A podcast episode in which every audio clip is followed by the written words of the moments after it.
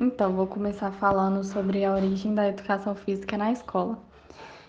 E no começo, o objetivo dela era, pelo meio médico, de proporcionar uma saúde melhor para os alunos e um corpo mais forte e higiênico.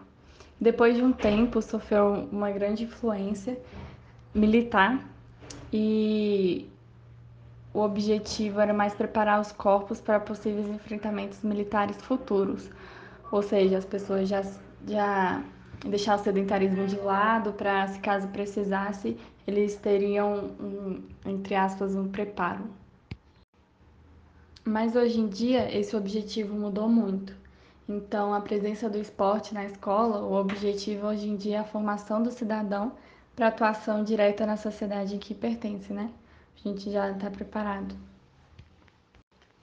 E também, hoje em dia, as atividades físicas na escola é, o principal objetivo não é só mais essas passadas ou essa que eu citei, mas também é da gente aprender mais sobre cultura de outros países é, e etc.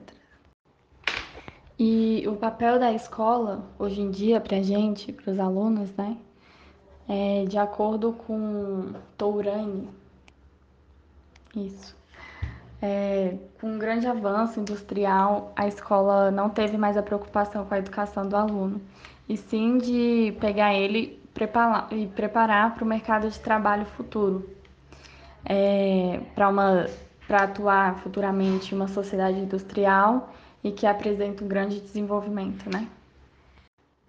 E quando a gente fala do papel da escola, a gente não fala só apenas dos professores que estão tá com a gente na sala de aula, enfim, mas também de todas as outras pessoas que formam a escola, que são os diretores, é, os professores, né, a orientação, é, até mesmo os zeladores, enfim. É, todas essas pessoas têm que tratar os alunos como futuros cidadãos, ou seja, eles têm a função, eles têm esse papel de formar a gente para ser um cidadão melhor no futuro.